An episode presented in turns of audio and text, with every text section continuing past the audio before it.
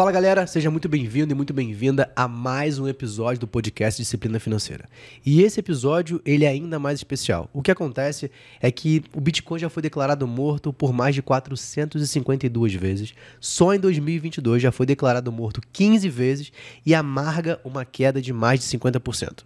E se você quer saber sobre isso, é claro que a gente trouxe um especialista hoje para falar do assunto. Então, Luiz, seja muito bem-vindo. O Luiz é analista de criptomoeda na Nord Research. E, cara, o espaço é teu para falar pra gente. E aí, o que, que tá acontecendo? E yeah, beleza, cara? Pô, prazer estar aqui com você. Sempre bom é, trocar essa ideia sobre cripto, né? E falar que o Bitcoin não morreu, né? Assim, acho que o, o melhor sinal é de você entender que, assim, talvez esteja na hora de você começar a olhar para o Bitcoin, olhar para as criptos, entender que talvez esteja na hora de você começar a comprar, é ver se estão falando mal, né? É, até tava brincando com um amigo meu ontem, falando que, pô, quando meu pai começa a falar para mim que esse trem que eu trabalho é, é, bolha, é porque tá na hora de comprar, né?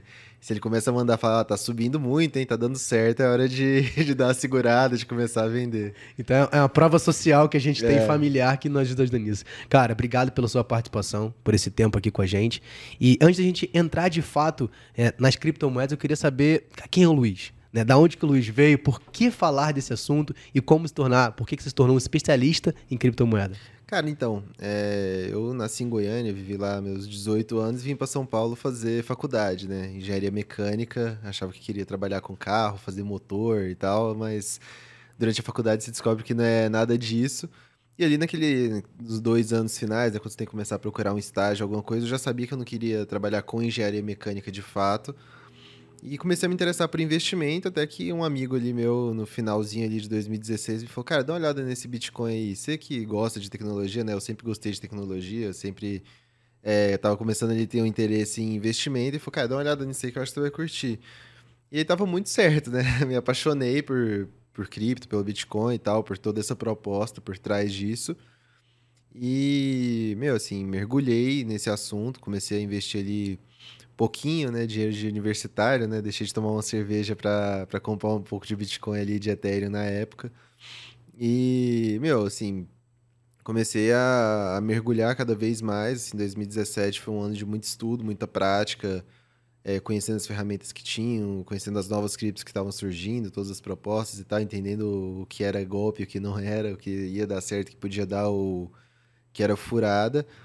E em 2018 eu comecei um estágio é, em um, um research é, de, de cripto, né? Trabalhei dois anos em research, mais um ano e, e pouco no, em uma corretora de cripto.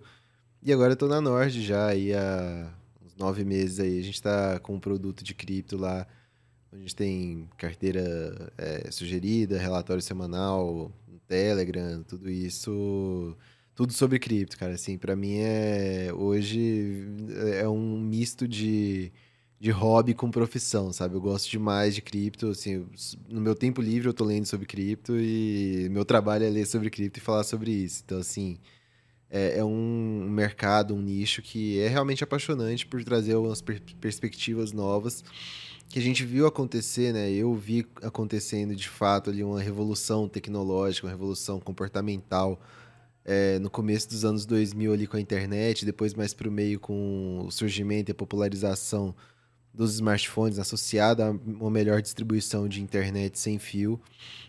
E, e agora a gente tá, pode estar tá começando a ver um, uma nova revolução aí na forma como a gente lida com dinheiro, com informação, isso tudo através das criptos, da blockchain, do Bitcoin como o criador disso, né?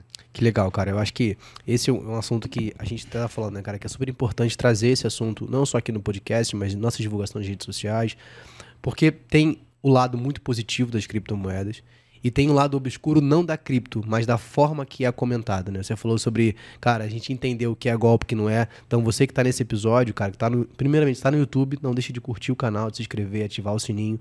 Está nas plataformas de áudio, compartilhe esse episódio também. A gente vai falar mais para frente, então se você tá preocupado para saber se é ou não golpe, cara, a gente vai falar sobre isso mais pro, pro próximo passo do episódio.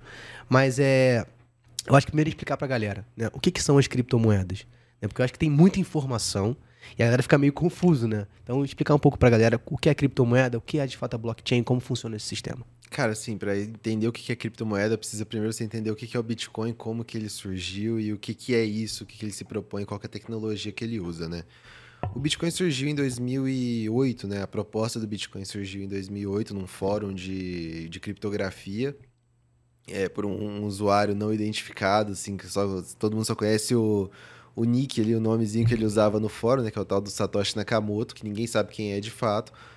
Uma proposta de uma moeda 100% digital, é, cuja emissão era pré, seria pré-programada, é, pré-programada, né, decrescente ao longo do tempo, e sem interferência externa, né? Assim, então, o, o, lastro do Bitcoin é a matemática, a tecnologia, isso que eu vou explicar aqui, né? É, ele criou isso nessa época, né, em, em 2008. Acho que já era algo que já vinha sendo pensado há algum tempo pelo nível de complexidade com que foi apresentado o paper original do, do Bitcoin. Assim, são nove páginas, mas muito densas em termos de informação tecnológica e, e matemática também.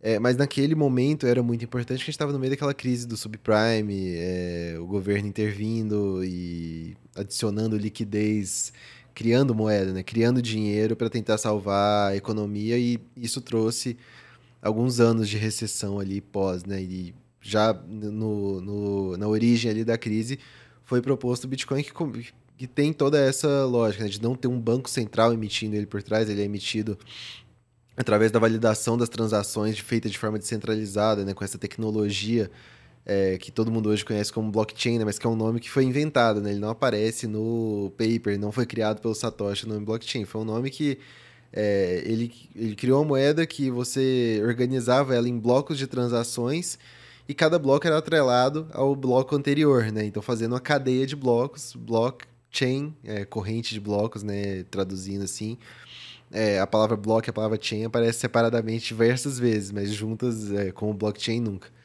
Então, assim, a, blockchain é essa tecnologia por trás do Bitcoin, né, que permitiu, é, que permite com que ele seja emitido, transacionado, suas transações sejam validadas de forma descentralizada por pessoas, por computadores no mundo todo que recebem Bitcoins para realizar essa validação. Né? Então, assim, é uma moeda que é, é puramente digital, não reconhece fronteiras, né? Então, tanto faz eu transferir Bitcoin daqui para você, aqui do outro lado da mesa, ou para um amigo meu que está em Goiânia, ou para outro amigo meu que está no Japão, é o mesmo tipo de transação, a mesma é, infraestrutura tecnológica, o mesmo custo, o mesmo tempo, não, não muda nada. Então, uma, uma moeda que não é, tem um Estado soberano por trás, nem controlando a sua transação, nem a sua emissão. Né? Acho que esse é o grande valor do Bitcoin, né? não ter essa restrição geográfica e por trás disso, né, isso traz com ele uma utilidade e atrelado a isso tem o, essa questão da emissão, né? Que o Bitcoin ele é emitido a cada 10 minutos, mais ou menos, uma nova leva de Bitcoins. Então, a cada bloco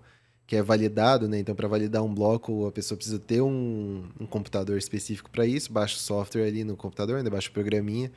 É, coloca o, esse computador super potente para trabalhar, para tentar validar essas transações, né? Resolvendo uma equação ali é, criptográfica por tentativa e erro que só o computador consegue resolver cada computador tem a sua equação ali naquele bloco, né? Que ele está tentando, pegando transações, colocando ali dentro e tenta resolver isso para colocar esse bloco para ser validado, né? validar esse bloco, colocar ele na rede de blocos ali, na blockchain, é, e receber os novos bitcoins que são criados como recompensa, né? E essa emissão, ela começou em 2009, né? Quando o Bitcoin foi lançado, que foi de fato colocado para operacionalizar é, eram 50 bitcoins por bloco minerado. Então, todo mundo que conseguisse resolver essa equação, é, colocasse o bloco ali validado na rede, então todas aquelas transações aí estavam validadas, ele fez o trabalho dele, ele recebia é, 50 bitcoins. Só que a emissão do Bitcoin é programada para decair a metade a cada quatro anos.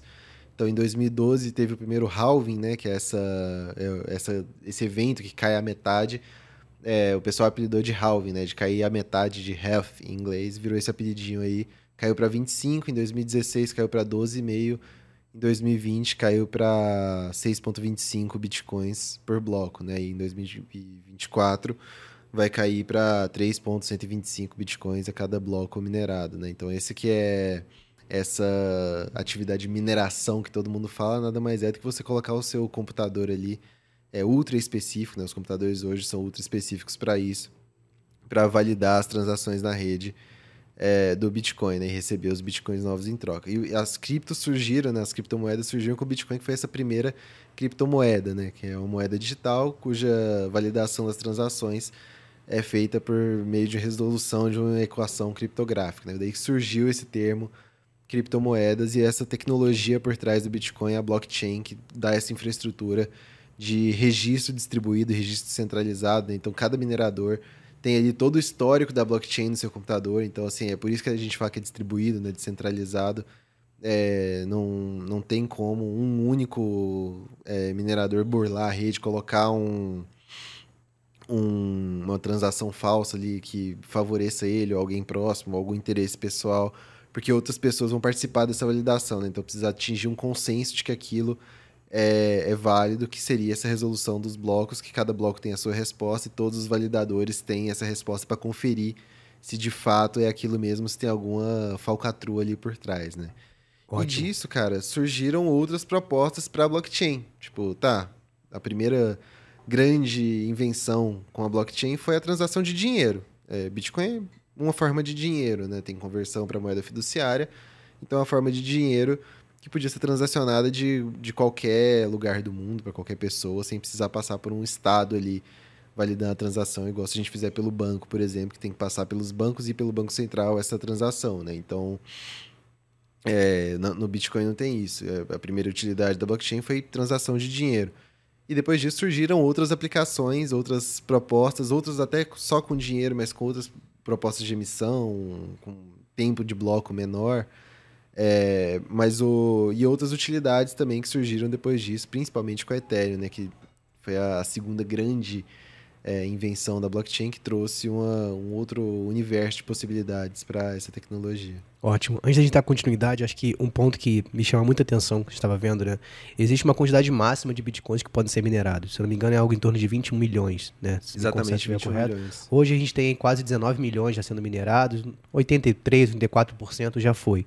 É, depois que. Como é que funciona esse esquema? Porque assim, eu cheguei a um ponto que já foram minerados essa quantidade. Então, a, a, a projeção de preço vai, vai ser dada por oferta e demanda, como isso vai funcionar, como é que eu vou continuar tendo acesso, porque teoricamente foi minerado, haverá uma compra, vai estar na mão daquelas pessoas, como é que isso funciona? Cara, é, o preço do Bitcoin ele é determinado puramente por oferta e demanda, né? É, quem está querendo comprar, qual preço? Se tiver mais gente querendo comprar do que gente querendo vender, o preço vai acabar subindo por consequência, né? Isso varia muito em torno também do quanto tem de Bitcoin em circulação, que entra muito nessa questão que você falou, né? A gente falou do halving aqui, que é esse evento pré-programado que a quatro anos, cada quatro anos corta a metade a emissão. E isso vai continuar acontecendo até atingir esses 21 milhões, né? Como o tempo de bloco ali, cada bloco minerado é mais ou menos 10 minutos que demora, a projeção é que esse, essa quantidade de 21 milhões seja atingida no ano de 2136. Então, é, se der a lógica e não der o que a gente quer, ninguém aqui vai estar tá vivo para ver o final do, é, da emissão do Bitcoin. Mas qual que é a ideia por trás disso? Né? Você criar um ativo que ele é, é útil e escasso, né? Então, assim, é, nunca foi dito isso é, no, na criação do Bitcoin pelas pessoas que criaram, mas o mercado começou a enxergar que, pô, você tem um ativo útil, que é escasso, e ele ainda tem essas características de que a escassez dele é pré-programada, provada por matemática, imutável, é, verificável, né? Então, tipo, tudo que está na blockchain é possível você verificar, é transparente. Então, pô, o negócio é realmente escasso, tem utilidade é, ainda não tão prática, mas uma projeção de utilidade muito grande. É, então, pode ser uma reserva de valor, né? Uma parada útil, escassa, mais ou menos ali na igual o ouro, né? O ouro é útil e escasso, é, mas então, tô colocando uma história aí de 600, 700 anos sim, contra sim. uma de 10 anos, né? Claro, então, a, gente, a, gente, a, gente, não vai comparar, fala, mas né? é, importante você falar, porque quando a gente pega, por exemplo, uma moeda normal, né? Você, cara, você pega qualquer moeda, você pode ter uma emissão nova daqueles, daquelas moedas, né? Então, o Banco Central ele tem a obrigatoriedade, caso precise, ele pode vir a emitir. Então, você, por mais que tenha aquele valor, você não tem uma escassez predeterminada. Você, existe, você tem meio suficiente para que possa ter uma nova emissão. Diferente do Bitcoin, onde você tem um limite. Né? Exato, cara. E assim, pô, é, é, é um paralelo muito bom que você levantou, né? Se você pegar, entrar lá no site do Fred, né? Daquele aquela base de dados da, da política monetária americana, você vai olhar lá a emissão de dólar, você vai ver que mais de 40% dos dólares em circulação foram emitidos nos últimos dois anos. Então você pega, era uma linha reta com um traço para cima agora, né? Porque, cara, é, é. É aquilo, né? A gente sempre pensa que uma coisa é, é grande demais para falhar ou para dar algum problema significativo, né? E a gente, principalmente aqui no Brasil, tem essa visão dos Estados Unidos como uma grande potência mundial, dona de todo o saber econômico e, e que nunca vai falhar. E agora a gente está vendo falhar, né? Assim, a gente nunca sabe o que, que vai acontecer, se vai ter uma pandemia que vai colocar o mundo inteiro em lockdown por um ano e meio, dois anos e, e vai precisar de políticas monetárias agressivas para tentar segurar a economia e segurar a qualidade de vida dos cidadãos de alguma forma, né? Que foi isso que trouxe a gente pro ponto que a gente está assim de inflação, de geopolítica monetária agressiva. E no Bitcoin não tem isso, cara. É... Não tem como você falar, pô, ferrou, vamos emitir mais Bitcoin. Não, se você quiser Bitcoin, você vai ter que. Se muita gente estiver querendo Bitcoin, vai ter que pagar mais caro. É, não tem novas emissões é, arbitrárias, né? Não é uma sala de reunião que fala, pô, vamos mudar aí a, a emissão do Bitcoin, então vamos emitir mais um milhão de Bitcoins aqui agora. Não, não existe isso, né? Então, assim, essa, esse é um dos grandes valores do Bitcoin e que é o que associa, a galera associa muito com o ouro, né? Novamente, tipo, não, não tô comparando é, muita gente fala que Bitcoin é uma reserva de valor, eu falo que Bitcoin é uma potencial reserva de valor. É, pode se tornar um dia, tem características suficientes para um dia ser uma boa reserva de valor, uma boa alternativa ao ouro. Um, Só falta um fator, né? né? Se provar ao longo do tempo, né? Cara, alguns fatores, eu acho. Acho que falta se provar ao longo do tempo. Acho que é o principal, mas acho que a, a questão da utilidade é, o Bitcoin ainda é muito pouco útil na prática, né? Na, na minha opinião, assim, acho que é, El Salvador está fazendo um experimento muito à frente do seu tempo, assim, acho que para mim foi muito inesperado um país em 2021 adotar Bitcoin como moeda de curso legal, adotando ali as soluções que tem de transações instantâneas de Bitcoin como um padrão quase que obrigatório no país, assim, foi muito é, inesperado, mas ainda assim acho que foi muito interessante para a gente ver de fato em que ponto está a utilidade do Bitcoin na prática. E associado a isso, o ponto mais sensível, que mais dói em todo mundo, que é a volatilidade, né? Mas que é meio que a história ali do ovo e da galinha, né? O que, que vem primeiro? É a utilidade ampla é, perante a baixa volatilidade, ou a utilidade ampla que muita gente começa a usar, mais capital entra e diminui a volatilidade intrínseca do ativo, né? Porque a volatilidade está muito atrelada ao market cap, né? O quanto tem de valor é, financeiro naquele, naquele ativo em questão. É, você pega o ouro, por exemplo, né? Não tem como você fazer de fato a, o market cap exato do ouro, né? Mas a projeção que se tem é que é, seja de 13 trilhões, né? Então tem 13 trilhões de ouro em valor no mundo, é, sendo em, em, circulação, em reservas. É, o Bitcoin hoje, cara, esqueci o, o, número de cabeça, assim, mas vou, vou, chutar que é algo em torno de 400 bilhões de dólares, né? Pensa que o Bitcoin no auge teve 1,4 trilhão de dólares é, de, de market cap. É, isso é 10 vezes menos, aproximadamente 10 vezes menos do que o market cap do ouro, né? Então, para o preço do ouro variar 10% para baixo, precisa sair o equivalente a todo o market cap do Bitcoin o Bitcoin variar 10% para baixo, é, é 114, nessa época né, era 140 bilhões que tinha que sair de dinheiro do, do mercado. Então, cara, assim, é muito diferente, né? E essa parte da, do market cap influi muito sobre essa sobre essa volatilidade, né? Além do que, assim, o Bitcoin é muito mais líquido, muito mais fácil de ser transacionado, muito mais é, rápido, né? De você transacionar e liquidez instantânea, né? É, claro, não, não é tem... difícil você pegar uma barra de ouro e começar a andar é, com ela para lá e para cá. Né? Até um mesmo problema. um fundo de ouro, sim, né? Sim. Que você invista é, é complicado. Tem, tem ali uma carência para você resgatar seu dinheiro, tem uma liquidez é um pouco mais demorado. Bitcoin é instantâneo, né? Então isso é, é uma vantagem, mas que traz um efeito colateral, é, que é essa volatilidade é que precisa de um volume maior de capital entrar para diminuir ela de alguma forma, né? Ótimo, ótimo. Eu acho que a gente até começou esse episódio falando, né? A gente teve agora no ano de 2022, né? Até a data que eu vi ontem à noite, a gente tinha uma, uma queda Bitcoin de praticamente 53% e a sua para ali mais próxima, que tem uma grande referência aqui, é Ethereum, em torno de 60%. É, eu acho que isso assustou muito né, os investidores, principalmente aqueles investidores que ainda olham para o investimento como uma questão de curto prazo. Por mais que a gente fale muito que é necessário que a gente tenha esse olhar mais de longo prazo, porque se você for pegar num corte de sete meses, eu tenho uma queda muito grande. Mas se eu olho num corte de cinco anos, é, inevitavelmente eu tive um grande potencial é, com o crescimento das criptomoedas. Como é que. O primeiro ponto é, acho que se fala muito sobre um termo que é inverno cripto, né? Esse momento muito complicado, um bear market que a gente fala, que é uma queda muito grande desses ativos. Como que você vê isso? Existe um fundamento por trás para que isso aconteça ou é só um momento de um ciclo econômico acontecendo? Cara, esse bear market de cripto, é, ele tem uma característica única perante aos outros bear markets que a gente teve no mercado de cripto, né?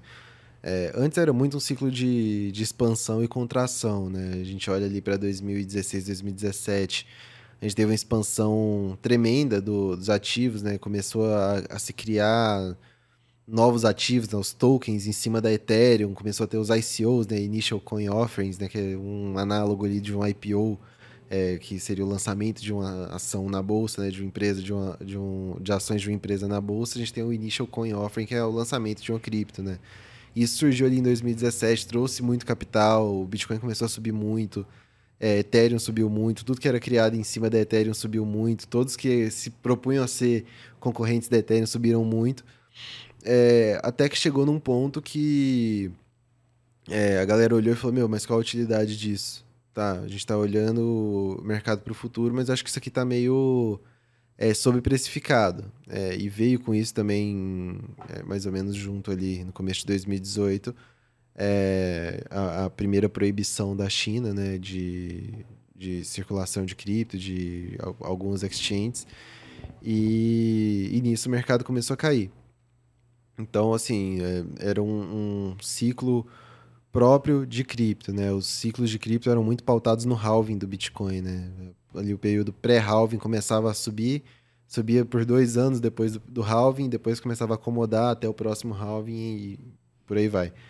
Mas esse ciclo agora a gente tem um, um fator muito puxado pelo esse último bear market e bull market, que foi a, a, o crescimento da regulamentação de cripto, é, que trouxe um crescimento do conhecimento das, é, das grandes empresas, dos grandes reguladores, é, que trouxe novas ferramentas de investimento em cripto para institucionais, uma entrada muito forte de capital institucional no mercado de criptoativos. Né? Então, assim, muitos fundos, muitos bancos grandes, JP Morgan, que antes detestava cripto, agora distribui fundos de cripto próprio para clientes do private. É, todos esses bancos grandes dos Estados Unidos, né, Bank of America, é, todos eles têm soluções, né, o Goldman Sachs também, todos muito têm de cripto, o, e a pandemia acelerou ainda mais esse processo, né, porque o pessoal estava em casa, tinha recebia dinheiro, estava trabalhando home office, ou estava recebendo é, incentivos ali, benefícios do governo e em casa, sem fazer nada, falou, pô, vou investir em cripto, comprava ali um pouquinho de Bitcoin, um pouquinho de Ethereum, o mercado começou a subir muito nisso.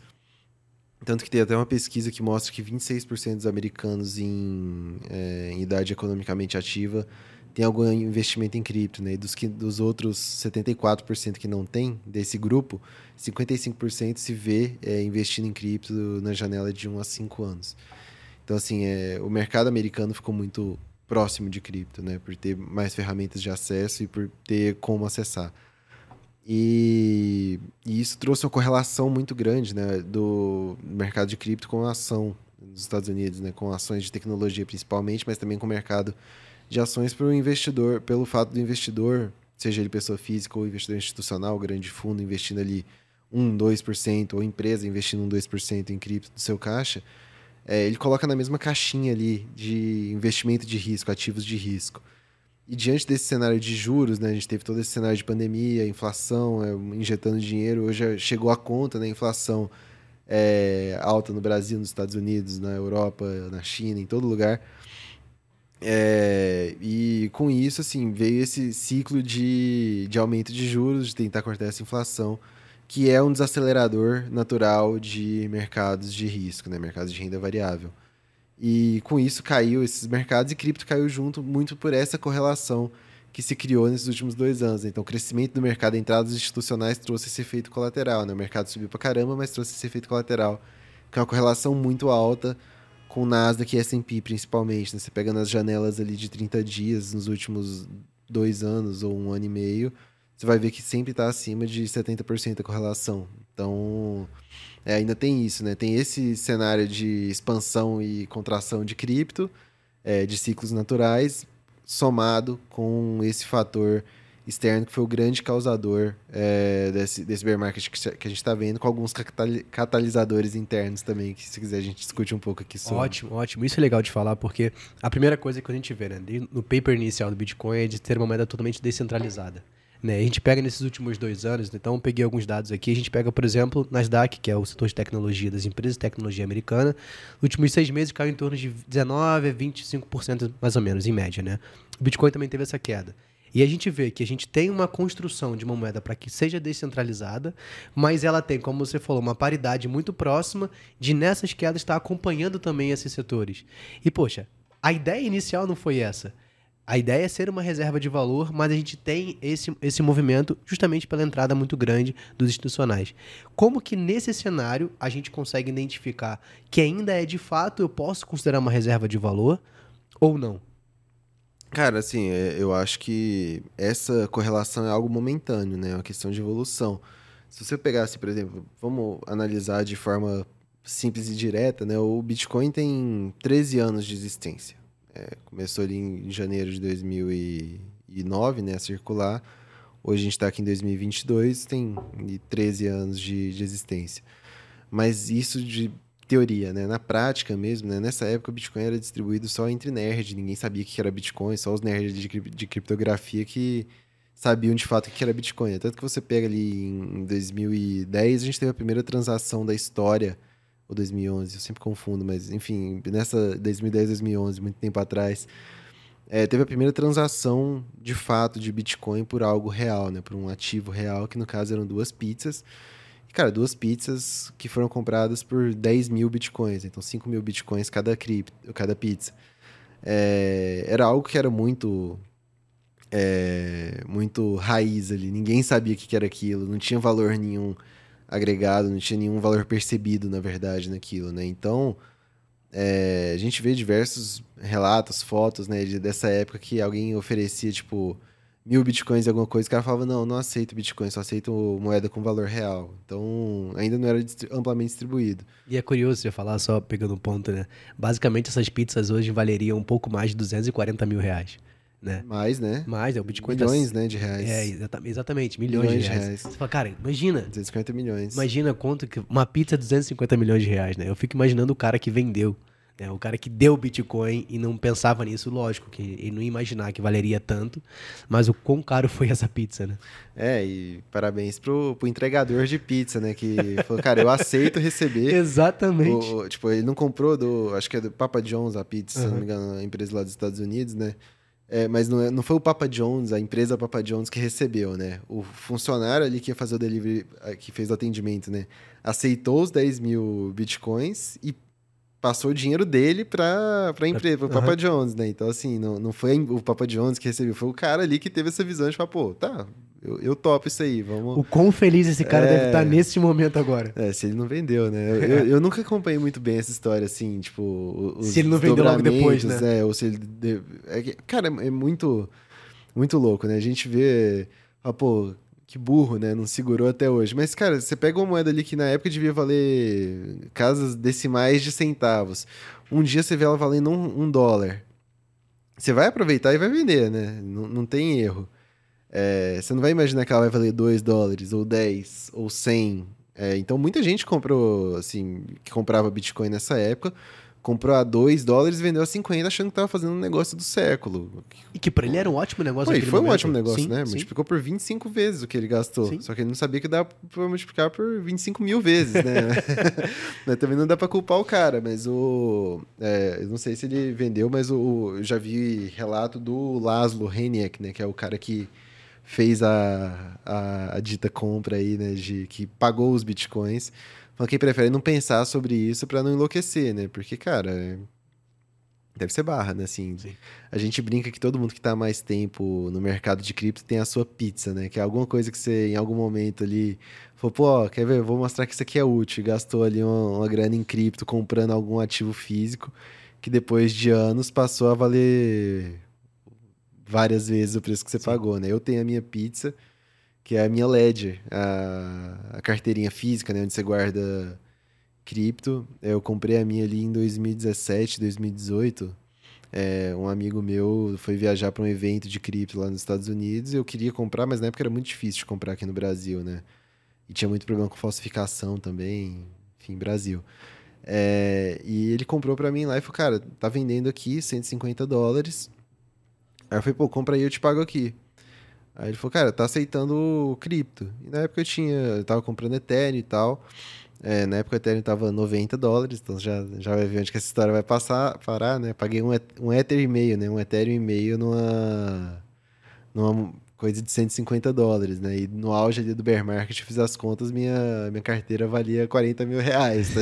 Eu tinha, tinha pagado equivalente a 40 mil reais, um negócio que na época, com dólar a 3 e pouco, devia valer tipo 700 reais, 800 reais. É, essa é a, a pizza, né? Todo mundo tem a sua pizza dentro do mercado cripto, que é alguma coisa que você pagou ali em cripto no passado e que hoje você vê valer muito mais do que você pagou, né? Mas assim, é uma coisa que eu também sigo a linha do, do Laszlo, né? Eu tento não, não pensar É melhor, muito. é. melhor, é melhor.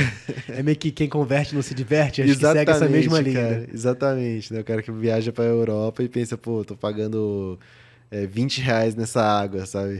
É melhor não pensar, é melhor não pensar. Cara, é legal, é legal. Eu acho que é, é legal a gente falar sobre esses casos, porque fica uma coisa mais didática também da- da galera que tá assistindo a gente entender Total. e que tá ouvindo também. Mas então a gente tá falando muito sobre essa relação, né? Então hoje a gente tem, a gente acredita que é momentâneo esse momento que tá passando, né? E todo beer market ele pode ser uma oportunidade. Sim. né? E pra galera que tá ouvindo a gente, Luiz, como é que eles podem identificar essa oportunidade? Eu acho que a gente entrar um pouco mais nesse, nessa situação, a gente vai falar um pouco mais sobre diversificação de carteira, quanto a gente pode ter ou deve ter né, numa carteira de, de criptomoeda na nossa gestão dos nossos investimentos. Mas você acredita que, de fato, esse momento pode ser sim uma grande oportunidade para aqueles que estão preparados para esse momento? Cara, eu acredito que sim, a gente está vivendo uma, uma grande oportunidade desde que você tenha é, um plano e uma visão de longo prazo. É, o problema de cripto é muito esse, né? Assim, o pessoal tem pouco conhecimento, escuta do vizinho, do tio falar que ganhou é, milhares de reais, milhões de reais com cripto e sai comprando qualquer coisa achando que vai ficar rico semana que vem. Mas cripto é uma, um setor, um nicho do mercado muito novo e muito jovem que está em franco desenvolvimento, mas que está no começo desse desenvolvimento, né? Então, assim, é, tem que ter visão de longo prazo e tem que ter em mente que é um, um mercado muito volátil, né? A gente já falou isso aqui hoje, mas assim, o, Bitcoin é o ativo menos volátil dentro de cripto, né? Porque é o mais capitalizado. Hoje o, market cap total de cripto, né, que recentemente aí ontem, né, passou de um trilhão novamente de dólares, é 40% dele, um pouco próximo a 40% é só o Bitcoin. Então o- o- os outros é, 60% ficam divididos em mais de 17 mil ativos. Então é, tem que ter muito isso em mente, né? Que assim, é é um mercado muito volátil, é, que Putz, cara, é, é realmente pro longo prazo, a gente está em, em começo de desenvolvimento, assim, a analogia que eu sempre trago é que o Bitcoin hoje, os criptos hoje, são como a, como a internet nos anos 2000, é, 2002 ali. É, eu peguei essa fase um pouquinho, né, ali de virar a madrugada mexendo na internet, porque da meia-noite às seis da manhã era só um pulso, né, de, de internet, na época da, da banda larga e tal, da internet de escada, quer dizer, Internet antes da banda- Quem não tinha aquele barulhinho. Nossa, Nossa, horrível, cara. insuportável, cara. Insuportável. E, assim, é- na internet nessa época era caro, era de difícil acesso. Era pouco útil, né? Assim, se for pegar as, as, aplicações que existiam na internet ali em 2002, 2001, era blog e e-mail, né? E canal de notícia, assim. Vídeo era uma coisa que praticamente não existia na internet, né? Era muito difícil, era muito... É, a internet que era muito rápida, né? Quem era burguês em, em 2002, 2004, é quem tinha uma internet de 250 kbytes por segundo, né? Hoje a gente tem internet de 500 mega, que é lá, 200 vezes mais, ou 2 mil vezes mais. 2 mil vezes mais. 2 mil vezes mais, né? É absurda, então, a diferença cara, é absurda, é... né? Então, assim, o ganho de escala com isso, o ganho de. A, a, curva de evolução da tecnologia veio junto com a curva de adoção. Então, assim, mais pessoas utilizavam conforme apareciam mais utilidades, né? Assim, aí tinha interação instantânea, que era o MSN, o ICQ ali, o bate-papo da UOL, que veio depois dessa interação com o e-mail. Mas o e-mail por si só foi uma grande revolução, né? Sim. Eu pensar, tipo, cara, antes como você se comunicava com uma pessoa que estava do outro lado do mundo? Você tinha que mandar uma carta. carta.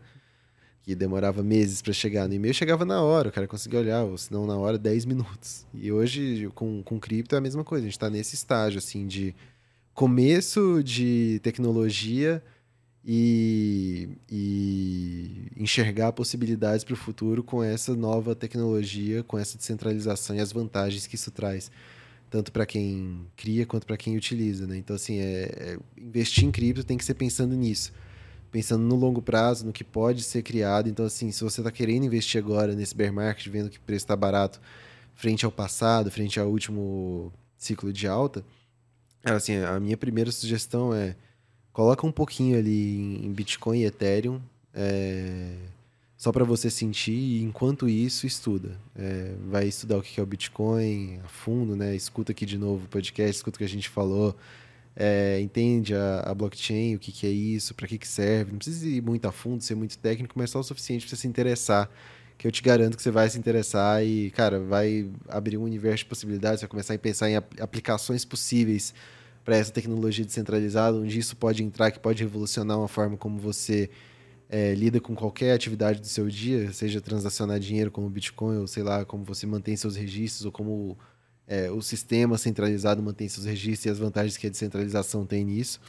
É, e você vai ver que muita coisa disso que você vai pensar já existe, e é nisso que você vai entrando cada vez mais a fundo no, no mercado de cripto, mas sempre com, com essa ciência de que é um ativo, é uma classe de ativos muito volátil é, e que você deve investir um pouquinho ali do, do seu patrimônio nisso, né? não deve ter uma super exposição em cripto. É, isso é, eu sempre, eu sempre brinco, né? Quando o pessoal, Rafael, mas pô, eu quero começar, né? Então, dentro dos processos da, da empresa hoje, de disciplina financeira, a gente trabalha tanto com consultoria e mentorias. Então, pô, eu quero começar. Eu falei, cara, eu tenho a seguinte estratégia. É claro que, é, tecnicamente, a gente fala um pouco mais sobre isso, mas de forma didática é, eu vou ter o suficiente que se der muito certo, eu tô bem, mas se der errado, aquilo não vai sacrificar a minha qualidade de vida. Perfeito, cara. Eu acho que é o primeiro passo que a gente coloca. É tipo assim, você vai numa festa, cara, se der problema, se, cara, beleza, não vou ser preso, mas ao mesmo tempo, se der muito certo, eu vou me dar bem. Uhum, então, acho que esse é o primeiro ponto. E aí foi o que você falou. Eu acho que o, o investir em conhecimento, ele tem sempre tem que vir em paralelo, ou até antes, antes de você começar a investir. Mas acho que, cara, coloca o pé. Né? Coloca o pé e vê se a água está muito gelada. Sabe quando você, quando você era criança que você ia colocar. Molha, molha primeiro pulso, molha a nuca para não dar choque térmico? Mesma coisa. Você vai fazer isso com criptomoedas, você vai dar o primeiro passo. Cara, pega o que é a maior referência: o Bitcoin e Ethereum. Você vai lá, hoje você pode começar a investir com pouquíssimo dinheiro. Você é, vai comprar um Bitcoin inteiro. É, exato, né? Isso é uma coisa que muita gente tem essa objeção, né? Fala, pô, mas o Bitcoin tá 120 mil reais. Não tem 120 mil reais. Só para investir, sei lá, no máximo 5% do meu patrimônio em cripto, se, 5, se 120 mil reais fosse 5%, eu estou muito bem, né? Mas as pessoas não sabem que o Bitcoin é divisível até a oitava casa decimal, né? Então, você comprar 0.00 até a oitava casa, casa decimal 1 Bitcoin, né? E as, as plataformas de negociação aqui no Brasil, sérias, é, elas têm um, um, mínimo muito baixo, né? Algumas dá para você comprar 10 reais, comprar Bitcoin com 10 reais é, algumas 15, 20, 30, 50, enfim. Você precisa de 10 reais para começar a investir em cripto. Né? Não, não tem a desculpa de que. É, de que é, é muito caro para mim, é muito difícil. Cara, assim, é, é, eu sei que é difícil, eu sei que é, é uma outra plataforma que você vai ter que abrir conta. É, é, isso eu sei que é chato às vezes, né? Pô, o cara às vezes gosta de ter tudo ali centralizado num, em um único banco digital ou em uma única corretora. É, e ter mais um, um, passo a mais, mas que vale a pena, cara. Vale a pena você fazer isso. É, são 20 minutos aí que você vai gastar da sua vida, mas você vai sentir que é comprar cripto, vai ver que é fácil, vai ver que tem uma variedade de criptos ali nas principais corretoras do Brasil e. É, e, cara, o primeiro passo tá dado. Depois de você estudar e colocar cada vez mais, assim, sempre respeitando um, um eu tenho a regrinha ali que eu falo que é o 5%, né? É, quanto menos arrojado, mais distante dos 5%, quanto mais arrojado, mais próximo desses 5%, que para mim é o limite é, do que uma pessoa pode ter em cripto, assim, que deve ter em cripto, né? Acho que é, para algumas pessoas fala até 10%, eu hoje tenho próximo a 10%, mas eu trabalho com cripto há, há 5 anos, vivo o mercado há praticamente 6 anos e é, vivo isso 24 horas por dia, 7 dias por semana e estou muito dentro, né? E isso é bom de você falar. Você que é um cara ativo no mercado, que está 5 anos no mercado, tem o total controle de ter 10% do seu patrimônio total investido em criptomoeda. Total. E aí a gente vê muita gente que está fora desse mercado, que nunca ouviu falar, é porque ele viu uma notícia e o cara tem 80%, 90%. É. Cara, às vezes a sua totalidade toda em criptomoeda. 120% alavancado. Alavancado né? ainda. Então, assim, eu acho que, cara, molha o pulso né? O pulso, entende, vai conhecer o mercado, né? Isso é uma regra que eu levo para minha vida, para minha carteira, para as pessoas que estão junto comigo, que eu trabalho junto, que eu ensino, que eu administro. Cara, não coloque mais de que 5%, porque você tem um risco muito grande ali. É claro que a pessoa que tem um perfil mais agressivo, ou que está como você for, você é o cara que está ativo 24 horas. Né? É a mesma coisa, você vive isso. Então você tem um patrimônio um pouco maior. Mas eu acho que a gente tem que ter muito cuidado. E aí, quando a gente fala de cuidado, é, a gente fala sobre os riscos. É, e para a gente falar sobre risco, acho que uma coisa que me assusta muito é nos últimos anos a quantidade de golpes que a gente teve utilizando o nome criptomoeda. Que isso não é muito importante. O problema não é a criptomoeda, mas é a utilização do nome para dizer que através daquilo eu vou ter ótimos retornos. E antes da gente entrar nesse ponto, cara, eu tive uma experiência né, há três anos atrás, 2019, 2018, aonde me chamaram para dar, dar uma entrevista e uma palestra para um grupo de 150 pessoas que foram enganadas com criptomoeda. E, Luiz, para mim foi, foi muito chocante, porque, assim, eram pessoas de classe baixa. Sim. Então, eu tinha ali 150 pessoas, e para mim, duas, assim, foram, foram muito chocantes, e uma delas falou assim, cara, era todo o dinheiro que eu tinha pro meu casamento. Ai. E eu entreguei na mão de uma pessoa, e essa pessoa sumiu com os únicos 60 mil reais que eu tinha. Que era o casamento é. daquela pessoa. Cara, e como você faz isso? Então, acho que.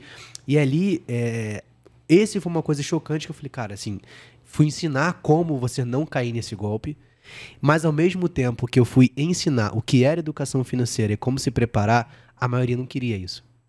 Porque era muito mais fácil o resultado rápido.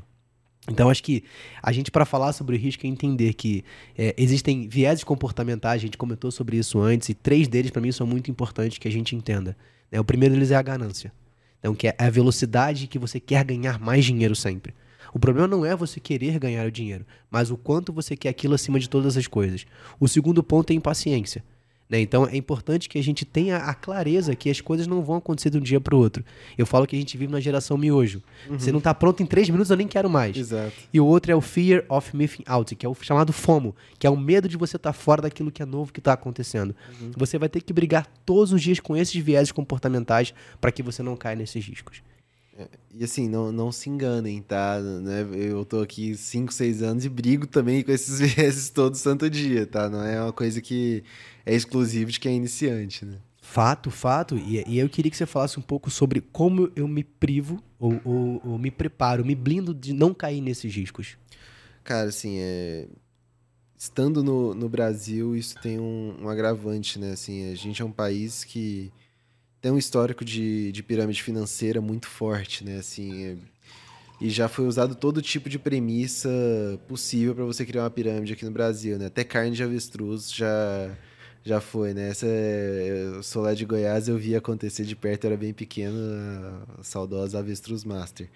Mas é, em cripto, né, tem muita, muita dessa, muito disso, né, assim, da cara criar uma empresa, é, falar que faz tal coisa, que tem um robô de arbitragem, um robô que faz isso, um robô que faz aquilo e te garante 1%, 2%, 3%, 10% ao mês. E, cara, você tem garantido é, rentabilidade garantida e cripto no nome, a chance de ser golpe é, próxima a 100%, né? Porque a, a, palavra que a gente mais usou aqui hoje foi volatilidade. A gente falou volatilidade é volátil, cuidado é volátil. Como que uma parada que é volátil, o cara vai garantir retorno? Não, não existe isso. É... E a grande parte desses golpes falam de rentabilidade garantida. Isso, cara, assim, isso vem de fora de cripto, isso acontece dentro de cripto. A gente tem um episódio muito recente de um, de um acontecimento que derrubou todo o mercado, que teve um impacto muito grande no mercado, que foi a Terra Luna, né? Que, é, enfim, depois a gente entra nesse, nesse mérito, mas assim, aqui no Brasil a gente vê muito dessas é, empresas que garantem retorno usando a premissa de ser Bitcoin cripto, um robô de arbitragem, um robô de trading. É, tenho na cabeça que Warren Buffett, o maior investidor da, da, história ali, o pai do, um dos pais do Value Investing, é, tem uma média de acho que 18% ao 18% ano, né? ao ano. E. Ao ano. Ao é, ano. 18% tá. ao ano. Vamos botar e... aqui alguns anos, um pouquinho mais, mas bota aí, grava 18. E não vai ser o, o, Zé de São José dos Campos que descobriu o robô que dá 10% ao mês, né? Então, gente, vamos colocar a cabeça no lugar. Isso não existe. Retorno garantido com cripto não existe. É um mercado ultra volátil. Então, assim, se tem essa premissa no primeiro lugar, já fuja, né? Assim, é, cara, que eu acompanhei de perto o caso, muito mais de perto que eu gostaria é, sem ter dinheiro envolvido, mas com pessoas próximas sendo lesadas, mesmo eu falando para não, não entrar, é, eu vi três golpes bilionários de cripto no Brasil. Ou seja, que o, que o autor do golpe é, levantou e sumiu com mais de um bilhão de reais dos seus clientes, dos seus funcionários, de todo mundo. Então, assim, são três golpes, vocês podem pesquisar aí na internet, eu não posso citar os nomes, mas é, três golpes, um deles até recentemente, o cara estava foragido aí desde 2018, foi encontrado aplicando outro golpe na Espanha. Mas o... isso acontece muito em cripto, né? Então, assim, o primeiro passo é você entender que não existe rentabilidade garantida. Segundo passo, se não dá para você tirar suas criptos dessa plataforma, não entre nela. É, cripto foi, o Bitcoin foi criado para te dar a posse do seu dinheiro, você ter ele ali, você conseguir Comprar ele numa corretora, ok, mas guardar na sua, no seu endereço, na sua chave ali, na sua posse, né? Então, se não tem como tirar o dinheiro da corretora, já é um mau sinal também. Não vá nesse tipo de corretora. É, a gente tem muitas corretoras muito boas aqui no Brasil. É, e muitas corretoras estrangeiras muito boas querendo entrar no Brasil ou entrando no Brasil.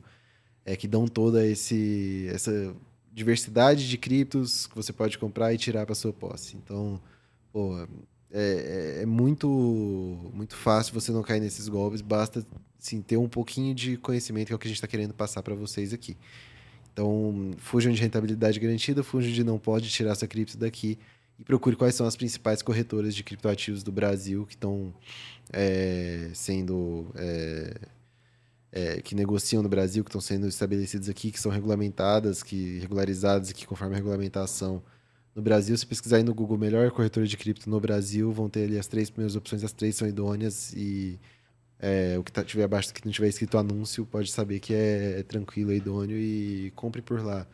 É, todas elas têm acesso com Pix, todas elas têm, é, têm um, um, pessoal próximo ali que você conhece, que você consegue ver quem são as pessoas que estão por trás ali da criação, né? Eu, eu trabalhei em corretora, trabalhei no mercado Bitcoin aí praticamente dois anos, é, super seguro, enfim, é uma das boas opções que a gente tem aqui no Brasil. E, meu, é, é, é isso, assim, você ter, para não cair em golpe, o caminho é esse, é negociar pelas principais corretoras e fugir de qualquer pessoa que te prometa rentabilidade em cripto.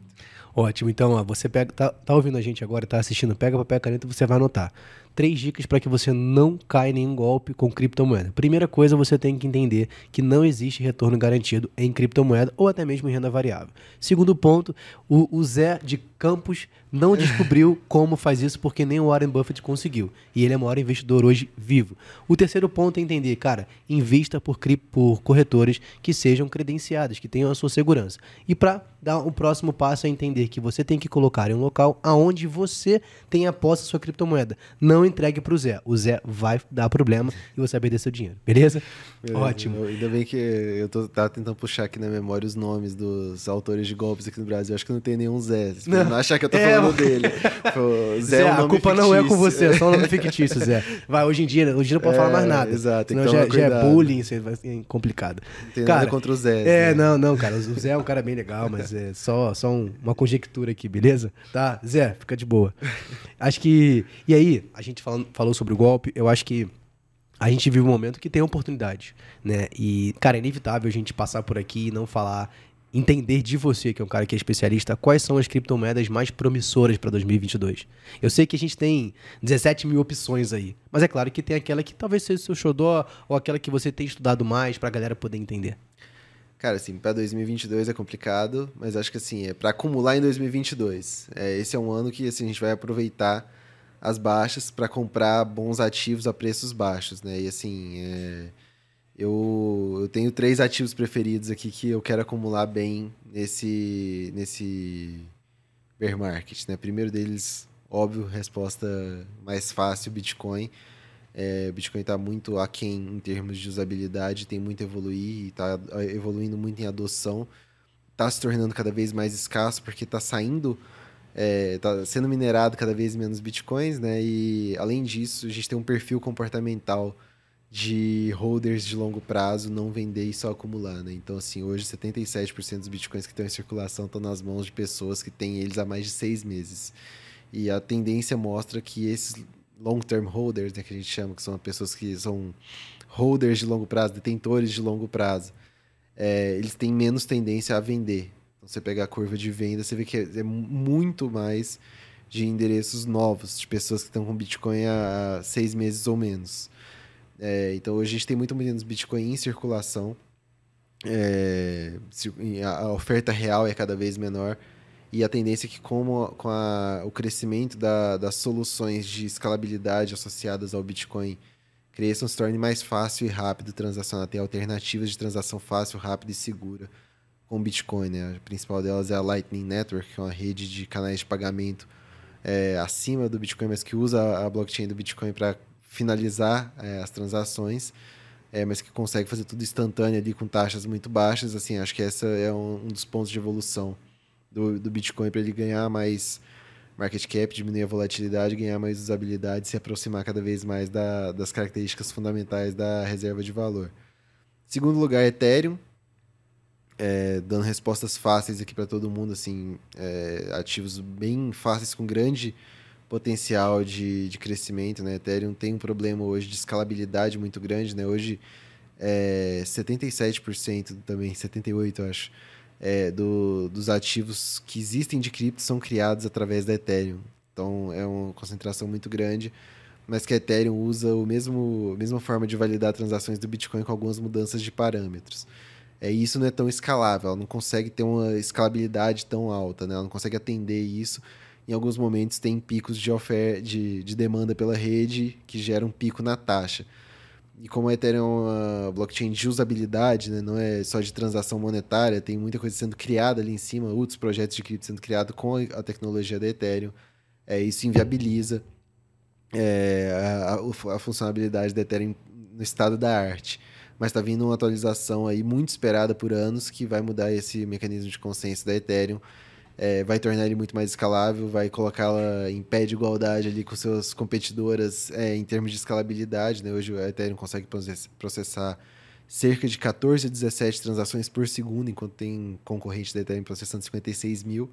É, a Ethereum vai mudar algumas coisas dentro da sua arquitetura, está sendo testado, está no último teste antes de ser implementado de fato, para melhorar muito a escalabilidade da Ethereum. É, então, com isso, acho que tende a crescer muito mais a usabilidade. Acho que, é, além disso, é, a emissão da Ethereum vai ter um corte muito grande, né? Vai passar de 4,1% é, de, inflação, de inflação anual de Ether, de Ethereum, né? Da Ether é a moeda da Ethereum, é, para 0,4%. Então, assim, é um- uma queda muito grande na inflação do ativo é, com essa mudança que está prevista. Então, assim, tende a se tornar um ativo mais escasso com mais demanda. Então, é, É um, uma ótima oportunidade. Uma, né? uma ótima oportunidade. É, eu, sinceramente, achava que eu não ia ver Ethereum abaixo de mil dólares de novo. É, quando eu vi, eu, eu, não pensei nem meia vez, já estava com dinheiro pronto para aproveitar essa oportunidade. E a última é um pouco mais técnica, mais complexa, mas dá para explicar de forma simples, é a Chainlink. A Chainlink, ela desempenha um papel muito importante para as blockchains como a Ethereum, que tem essa grande usabilidade ali por trás, através dos contratos autônomos, né, que são os smart contracts, né, os contratos pré-programados, que você consegue criar diversas programações, diversas coisas através disso. Só que esses smart contracts, eles ficam, essas aplicações, elas ficam restritas ao ambiente de cripto, né? Elas não têm tanto acesso à informação externa crível. E a Chainlink faz essa ponte de dados entre o mundo real e a blockchain, né? Então ela pega dados das de, com empresas, né? Dados de, sei lá, de preço de mercado, é, previsão do tempo, temperatura em algum lugar, resultado de jogo de futebol. Todas essas empresas são exemplos reais de empresas ligadas à Chainlink.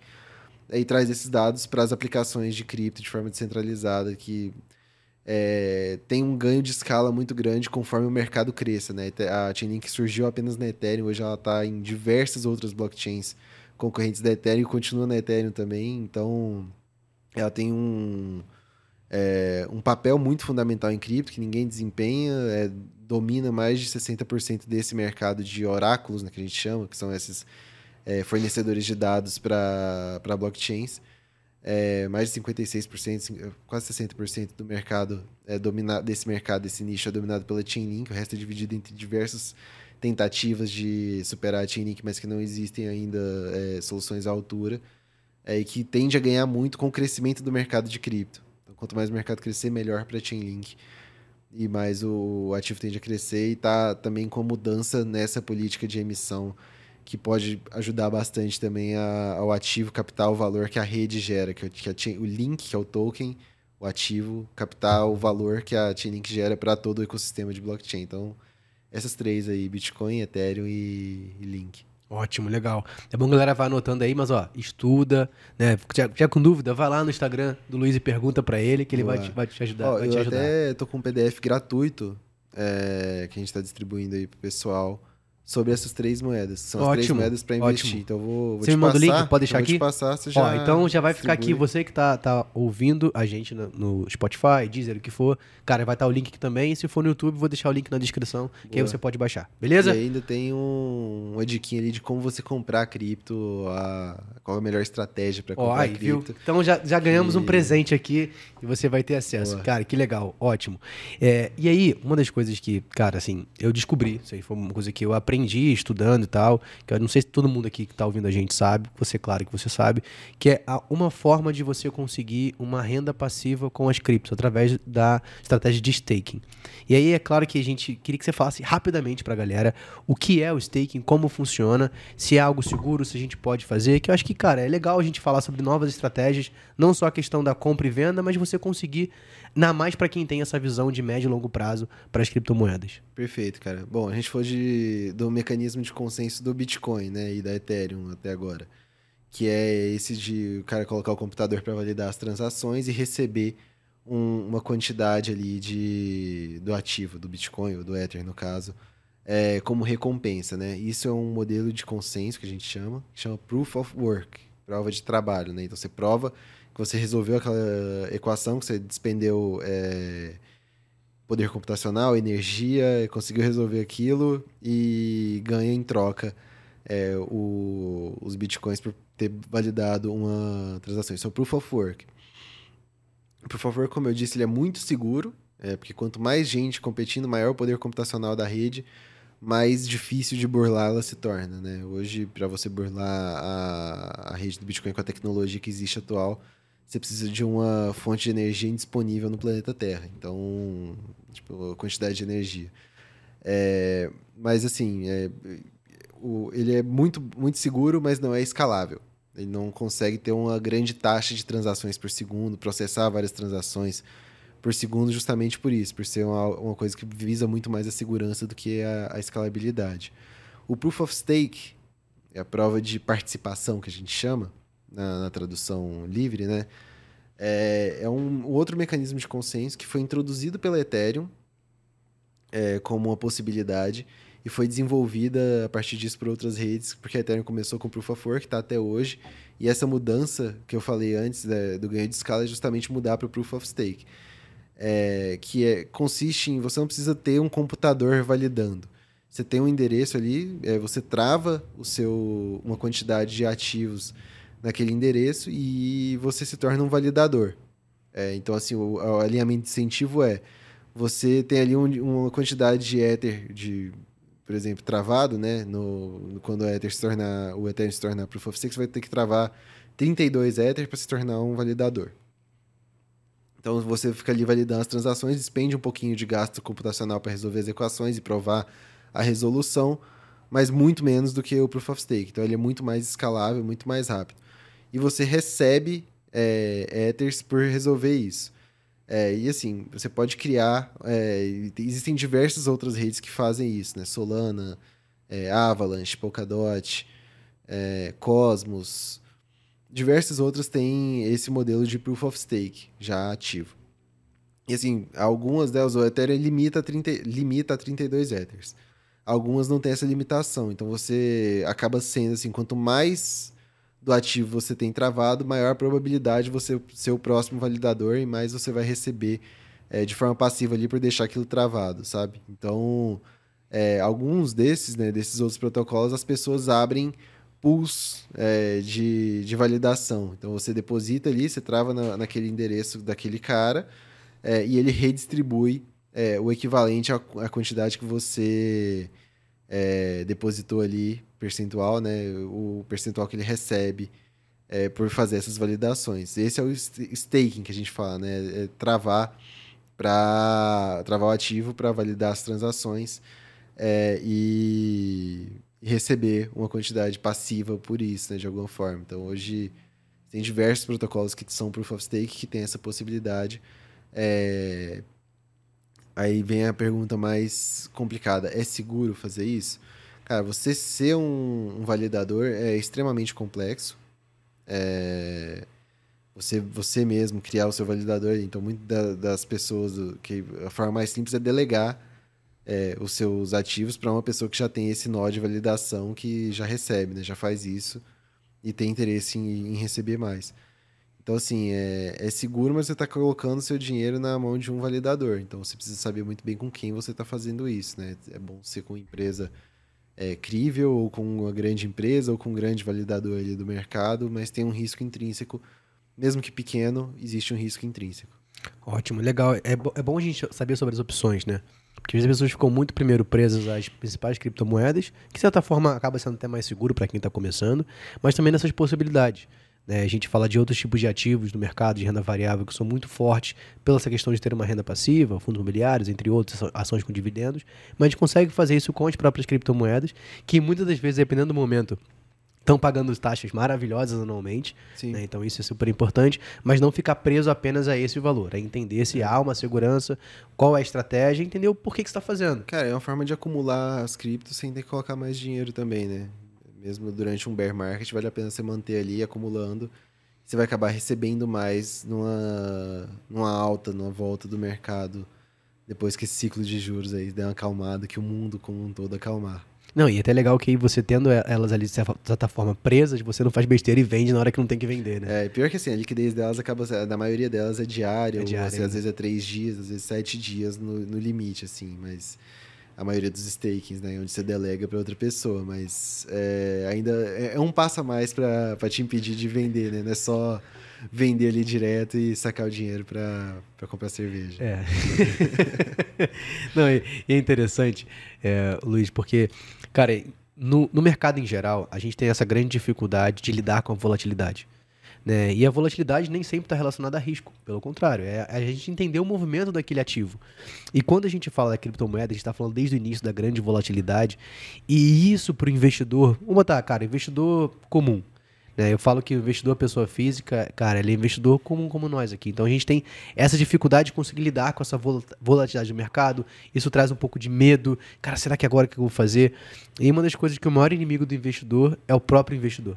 Né? Quando ele acaba. Se ele não, é, entender que o maior inimigo é, é você no espelho. Cara, você entender que é um momento que você tem que. Não, não faz nada. Porque se você, você só vai ter a perda se você fizer a venda. Então você está abrindo mão daquele patrimônio que você tem entregando ele para alguém. Então como é que a gente pode de alguma forma lidar com isso? Porque o mercado de cripto é muito volátil. Então acho que ter uma estratégia seria a melhor opção, ter a clareza do que você está fazendo, o conhecimento e de fato não só falar do longo prazo, mas viver o longo prazo. Cara, é, acho que é muito em linha com ação, com todos os tipos de investimento, cara. Você sabendo que você está colocando sua grana e o quanto você topa perder com aquilo. Entender os prós e contras, os potenciais e os riscos. É, e você medir a sua mão, é, medir o investimento que você está colocando ali, né, o quanto você está colocando naquilo é, de acordo com o que você aguente perder. Porque, cara, cripto é, é um mercado que tem muito potencial, que, é, cara, assim, o, o risco é, é, considerável também. É, não, não, não sou cego para falar que já deu certo, já Bitcoin vai ser a, o novo padrão mundial de dinheiro. Acho que está muito longe disso acontecer. Existe a possibilidade é, disso nunca acontecer, mas de ter uma relevância significante assim no, no mundo, né? Mas é, é um mercado, assim, muito novo, com grandes potenciais, mas que também tem risco. Então, assim, mede a sua mão. Por isso que a gente sempre fala, tipo, no máximo 5%. Porque se você perder 5% do seu patrimônio, ainda mais aqui no Brasil agora, é, sete meses de Selic já resolve essa, essa quantidade que você perdeu. Sim. É, mas assim, eu não estou falando que cripto vai a zero também. Eu só tô falando que caso vá, a quantidade que você tem que ter investido naquilo é o suficiente para você topar ter investido naquilo em primeiro momento, né? E que também consiga te dar o upside suficiente para se tornar é, relevante numa alta. Então, cara, assim, é, o, o, principal, os principais pontos é entender muito bem no que você está colocando dinheiro, o risco, o potencial, o que, que pode dar certo, o que, que pode dar errado, o que, que influencia o preço. E, e, medir a mão, cara. Não, não colocar mais do que 5% de todo o seu patrimônio em cripto, porque mais do que isso, vai te tirar o sono, vai, vai doer, vai ser ruim. Você vai ver uma notícia ruim para cripto, você vai ter dor no estômago, vai, vai estragar seu dia. Cara, não, não faça isso. Assim, é um mercado que tem muito potencial, tem muita coisa sendo desenvolvida, é, muita coisa crescendo, muita coisa melhorando. É muito similar à internet no começo, assim, né? Hoje é difícil de transacionar cripto, exige muito conhecimento. É, é, putz, é, é, caro às vezes, né? As taxas às vezes estão altas, enfim. É, e pode ser que daqui uns anos todo mundo utilize de forma cotidiana, assim mesmo, sabe? De ser uma coisa cotidiana, da mesma forma que a internet antes era muito inacessível, pouco útil, e hoje acho que não tem um empreendimento em São Paulo que não tem acesso à internet, que não utilize ativamente da internet, né? Seja no caixa ou, sei lá, num, num, serviço de WhatsApp vendendo alguma coisa é, ali. Saiu enfim, de pouco é... útil para indispensável, né? Exatamente. Talvez, e assim, a gente enxerga que cripto possa trazer isso para a descentralização, trazer grandes vantagens para o usuário e para o criador, de certa forma, né? Para quem está criando conteúdo de forma distribuída. Ótimo, Luiz. A gente está encaminhando já para o nosso final aqui. Cara, dá, dá para a gente falar sobre diversas nuances de criptomoeda. Então já, já deixo aqui já ao vivo já o convite para se voltar mais vezes, para que a gente possa falar de mais assuntos relacionados à criptomoeda. Mas acho que um dos pontos para a gente poder fechar, cara, essa aqui é uma pergunta que eu sempre gosto de fazer. Né? Então, se você pudesse ter apenas uma criptomoeda na sua carteira e levar ela para os próximos 10 anos, qual seria e por quê? Ui, essa é complicada. Primeiro que o, o convite já, já tá aceito, só Ótimo. marcar a data. É, cara, hum, essa é muito difícil. É, tô, claro que aqui eu tô entre Bitcoin e Ethereum, é, mas eu, eu, eu iria de Ethereum.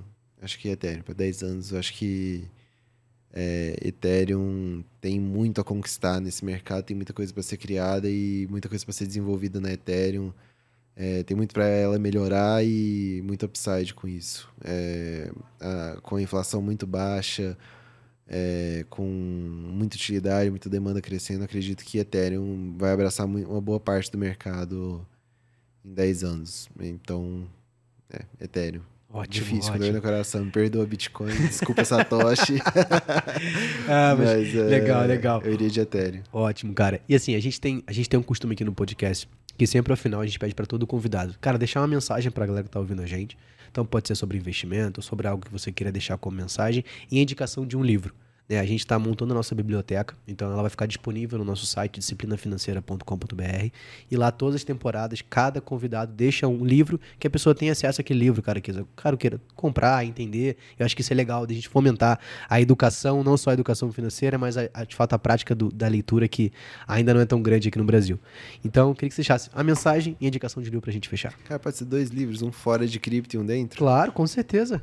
Perfeito. É, cara, assim, o, a mensagem é, cara, se você for investir em cripto, é, comece com pouco e tenha foco no longo prazo e estude. É, entenda o que, que é cripto, o que, que é o Bitcoin, o que, que é blockchain e o que, que dá para ser utilizado com isso através da Ethereum da, dos smart contracts, que eu tenho certeza que vocês vão se apaixonar e vão seguir o mesmo caminho que eu e espero que é, depois possa trocar ideia com muitos de vocês sobre, sobre cripto de, de forma mais ampla, assim, se quiser me chamar lá no, no meu Instagram, arroba fala de cripto. É, tô sempre trocando ideia com o pessoal lá. E, cara, os livros, é, o livro de cripto, é, o padrão Bitcoin, é, acho que é um, um, livro que fala muito sobre o Bitcoin, a, a utilidade dele, o contexto em que ele cri, foi criado. É, putz, o que, que, pode vir disso, qual é a utilidade, qual é a grande relevância dessa revolução. E um livro mais para lifestyle e crescimento pessoal, que é meu, meu livro preferido, assim, da, da vida, e que eu já li ele três vezes e é, até tô precisando ler de novo, é O Poder do Hábito, cara. Acho que é um livro que te traz insights e te traz é, conhecimentos, autoconhecimentos é, não só sobre você, mas como ser humano, como espécie, que são muito legais para você moldar o seu dia a dia, onde você está errando e se tornar mais produtivo. Assim, é um, um livro que, para mim, é devia ser leitura obrigatória em todas as escolas do Brasil a partir da primeira série. Aprendeu a ler, tinha que ler esse livro, porque é, é realmente muito muito interessante. Assim, e é um livro que é uma leitura gostosa, né? É uma leitura bem, bem dinâmica, bem legal, tem as histórias ali, é, é grande, mas não se assuste. Ótimo, ótimo. Beleza. Ó, então, os links para o livro vão ficar aqui, além de todos os bônus que o, que o Luiz passou pra gente aqui. Luiz, pra galera te achar na rede social, como é que ele te acha? Arroba Fala de Cripto no Instagram, no Twitter, em todo lugar é arroba Fala de Cripto. Já vou deixar o aviso, cuidado, que tem muito fake. É, o pessoal gostou muito da minha foto. Estão é, criando fake a rodo, né? Então é só arroba Fala de Cripto sem, não tem nada duplicado, não tem underline, não tem nada disso. Arroba fala de cripto. É, aproveita, já me segue lá, aproveita, já volta uma página e denuncia todos os outros lá, os fakes. Não, eu vou tá deixar complicado. o link correto. Boa. Vai estar aqui do Instagram dele, arroba, para que você possa, possa curtir, possa comentar, possa ir lá. E você que está assistindo o episódio, está ouvindo, vai lá e fala: Cara, eu estou te seguindo porque eu te vi no episódio do, do, do podcast Disciplina Financeira. Beleza? Dá essa moral aí. Oi, Luiz, sim. obrigado pela participação, obrigado pelo seu tempo aqui. Cara, em breve teremos mais criptomoeda aqui no, no podcast, cara. E isso é muito legal a gente falar, assim, dedicar esse tempo para isso. Eu acho que a educação financeira, mas ela de fato, ela de forma generalizada, ela pública, ela pode mudar vidas. Então Pô, acho que dúvida, isso é super cara. importante. Sem dúvida. Né? Tomara que, assim, a gente... É, tomara que não, na verdade, mas espero que ninguém que esteja assistindo esse vídeo esteja em uma pirâmide ou em um golpe de cripto pra gente ter precisado salvar, né? Mas espero que a gente impeça muitas pessoas de, de cair nisso. Assim, acho que a educação financeira é um, o ponto mais sensível do, do nosso país, né? Acho que pô, a gente tem diversos exemplos, assim, na, na mídia agora tem um exemplo muito claro, recente, do quanto a falta de, de educação é, financeira faz a diferença na vida de uma pessoa, né? Então, acho que é, o, a sua iniciativa é muito, muito legal, cara, de trazer esse conhecimento de forma acessível para todo mundo, assim, espero que a gente possa ter contribuído com isso também hoje. Ótimo, beleza. Ó, então você que está no YouTube, não esquece de curtir, comentar, compartilhar, tudo tem que fazer, ativar sininho. Nas plataformas de áudio é a mesma coisa, dá logo cinco estrelas no podcast aí, beleza? Pessoal, um grande abraço, ó, obrigado pela sua participação e nos vemos no nosso próximo episódio. Fui, valeu!